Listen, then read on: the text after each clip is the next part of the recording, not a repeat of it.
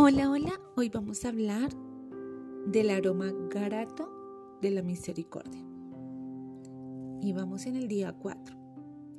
Quiero que leas conmigo Miqueas 6:8. Oh hombre, él te ha declarado lo que es bueno. ¿Y qué pide Jehová de ti? Solamente hacer justicia y amar misericordia y humillarte ante Dios. Y Mateo 9:13 dice, id pues y aprended lo que significa misericordia quiero y no sacrificio, porque no he venido a llamar a justos, sino a pecadores al arrepentimiento. Para poder entrar en materia, quiero contarte una pequeña historia para que podamos entender este concepto. Cierto día una madre se presentó ante Napoleón pidiendo misericordia para su hijo que estaba preso e iba a ser ejecutado. El emperador le dijo que no podía otorgarle el perdón porque era la segunda vez que cometió un delito y debía ser ejecutado. No merecía la misericordia. Pero la madre del joven exclamó y le dijo, Su excelencia, si se la mereciera, no sería misericordia. Y misericordia es todo lo que le pido. Muy bien, dijo el emperador, tendré misericordia. Y así, de esa manera, aquella mujer salvó la vida de su hijo. La misericordia es algo que no lo merecemos, algo inmerecido. Tal vez en el momento que aquella madre se presenta ante el emperador y le dice que le otorga el perdón o la misericordia a su hijo, evidentemente él no la merece. Y el emperador no estaba dispuesto a otorgar ese perdón. Pero cuando la madre le recalca que si lo mereciera, que si fuera merecedor de ese perdón, pues no sería misericordia. Entonces el emperador le genera esa misericordia para poder salvar su hijo. La misericordia evidentemente es la disposición a compadecerse de los sufrimientos y de las miserias ajenas. Tal vez este hombre, este joven no necesitaba, no merecía, pero aquella mujer sí necesitaba ver la misericordia en su hijo. Se manifiesta en amabilidad, en justicia, en asistencia al necesitado, especialmente otorgando perdón y reconciliación. Pero es más que un sentimiento de simpatía, es una práctica es algo que tiene que mostrar alguna evidencia. El perfume de la misericordia es un olor, un hermoso olor, un sabroso olor.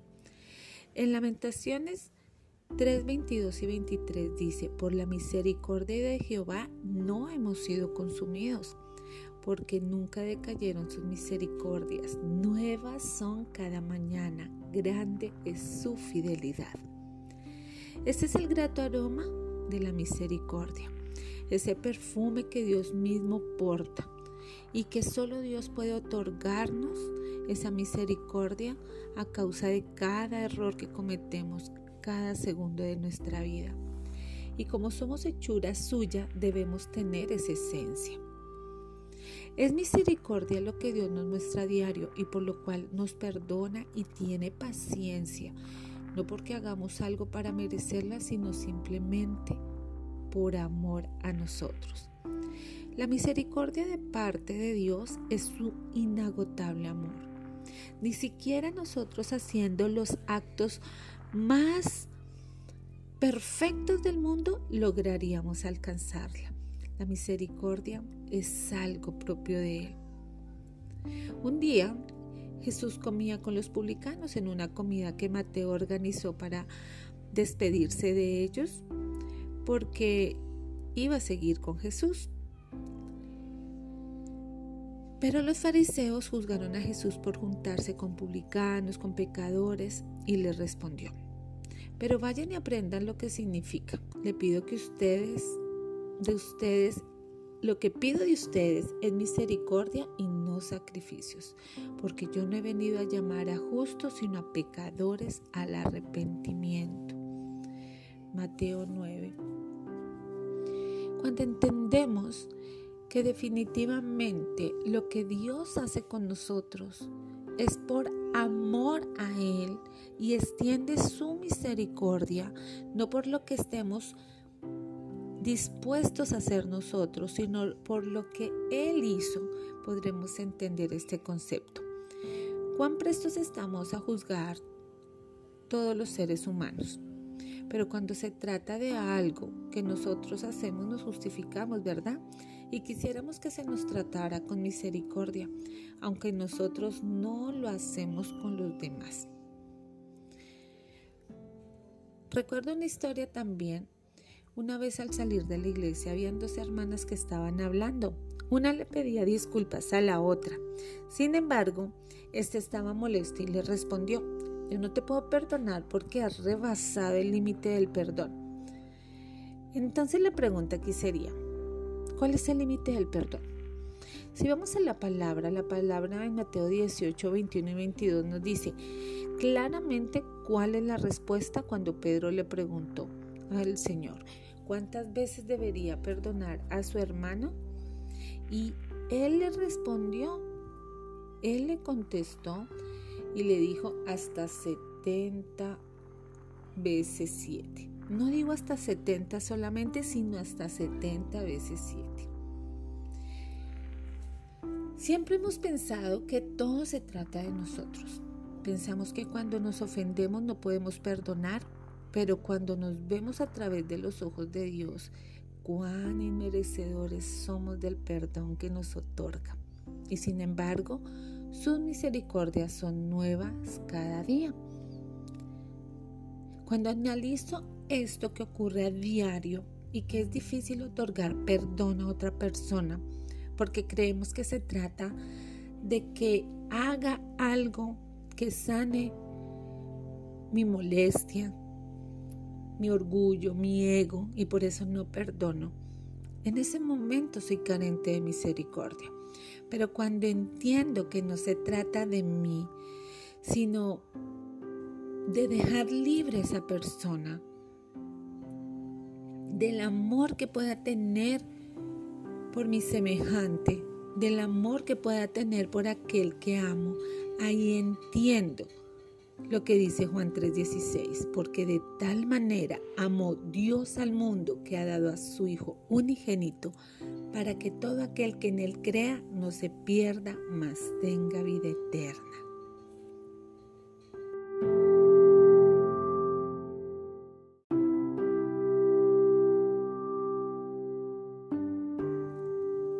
La falta de misericordia es la que hace que el egoísmo flore y destruya las relaciones, familias y nuestra propia vida.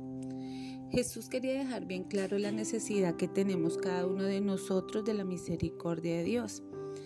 Pero a la vez que recibimos misericordia, Dios nos dice, de gracia recibiste, dad de gracia. Mateo 18.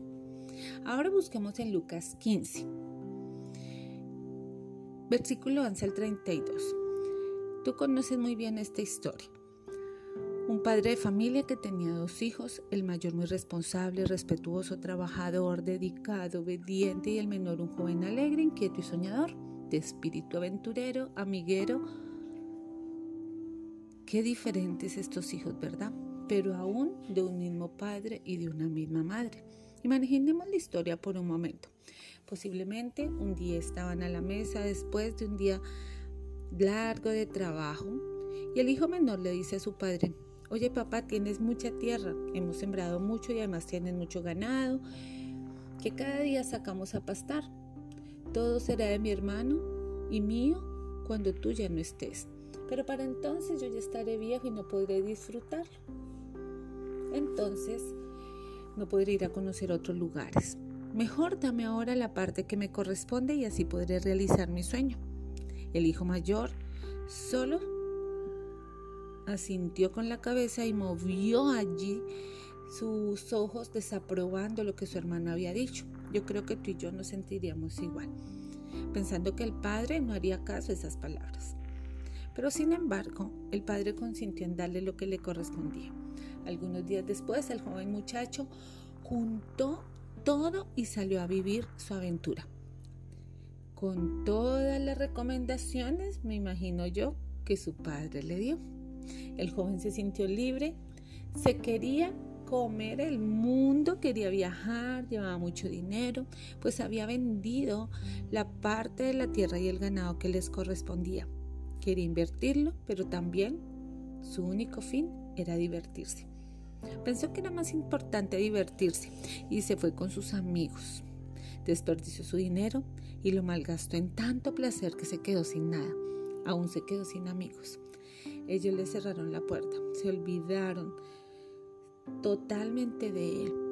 Ya no era el que los invitaba a fiestas, a subirse con él, a pasear, a estar en los mejores lugares. Ya lo ignoraron, no lo conocían. ¿No te parece es una historia muy similar a la que pasa hoy en día? Salió a buscar trabajo una granja cercana a la ciudad donde estaba y allí lo pudieron a cuidar. Ya sabes qué, cerdos, pero ni siquiera le daban comida. Comía de las horas que comían esos animales. Estaba ahí trabajando y pensó, ¿cuántos jornaleros en la casa de mi padre tienen un sueldo digno, un techo, ropa limpia y comida rica en su mesa? y yo aquí comiendo de las obras de los cerdos. Me levantaré e iré a mi padre y le diré, Padre, he pecado contra el cielo y contra ti, ya no soy digno de ser llamado tu hijo. Trátame como uno de tus jornaleros.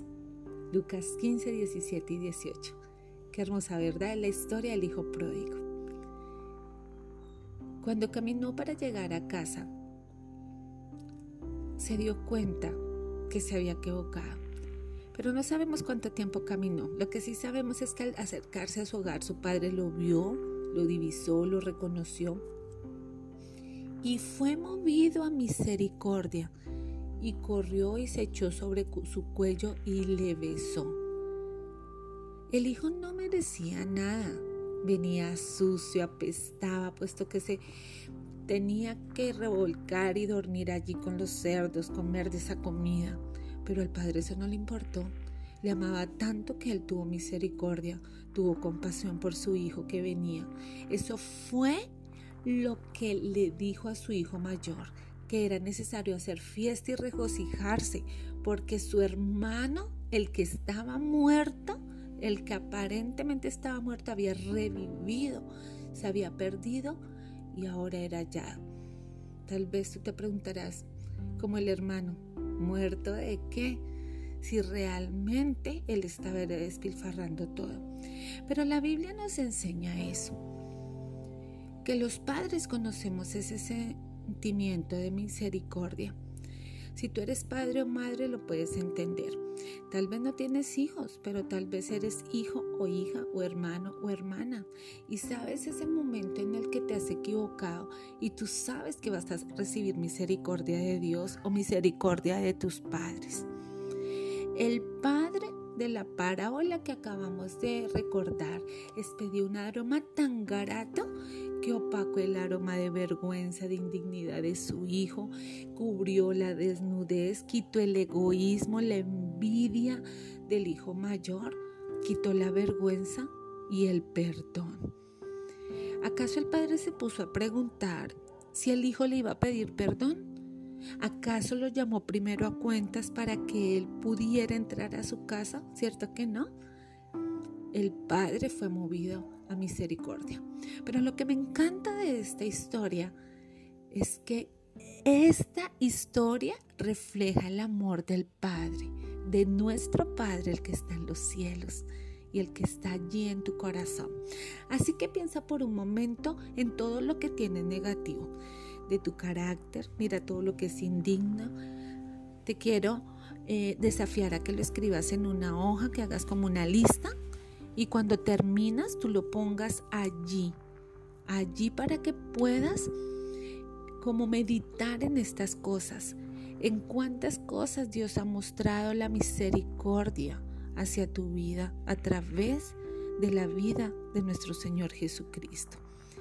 Dios desea que no solo eh, seas movido a misericordia con los que están más cercanos, también con los que no crees que la merecen. La misericordia es un aroma que le agrada a Dios, pero que le agrada a todo mundo. Expresar misericordia, como dice Él, quiero que sepan que es misericordia, quiero y no sacrificio. Si tú has recibido misericordia que implica perdón a diario de tus pecados por ello, debes otorgar la misma bendición. Que tu grato aroma de misericordia perdure hasta el encuentro con nuestro Dios. Así que podrías anotar cuántas misericordias recibiste en el día de hoy. Si su palabra dice que las misericordias de Dios son nuevas cada mañana, yo entendería que hoy hemos recibido bastantes. Así que toma lápiz y papel y vamos a hacer memoria.